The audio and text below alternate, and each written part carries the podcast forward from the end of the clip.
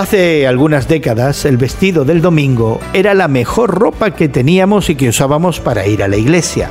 Probablemente a Dios no le importa demasiado lo que te pongas para ir a la iglesia, pero sí le importa cómo te vistes para la batalla espiritual.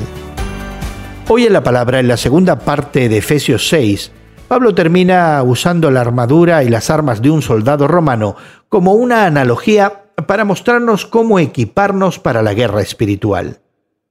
Pablo explica que luchamos contra potestades que dominan este mundo de tinieblas y contra fuerzas espirituales malignas en las regiones celestiales.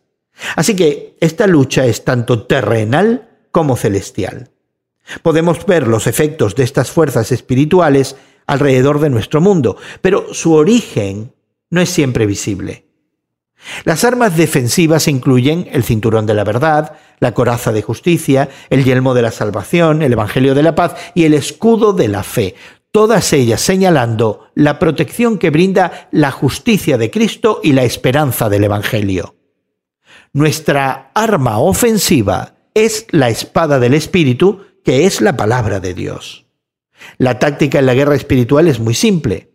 En lugar de rituales altamente elaborados, el apóstol pide oren en todo momento y proclamen el Evangelio sin miedo. La mejor manera de protegernos espiritualmente es conocer el Evangelio y estar familiarizados con la palabra de Dios. ¿Y tú?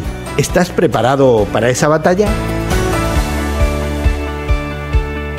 Hoy en la Palabra es una nueva forma de conocer la Biblia cada día con estudios preparados por profesores del Instituto Bíblico Moody. Encuentra Hoy en la Palabra en tu plataforma de podcast favorita. Más información en hoyenlapalabra.org.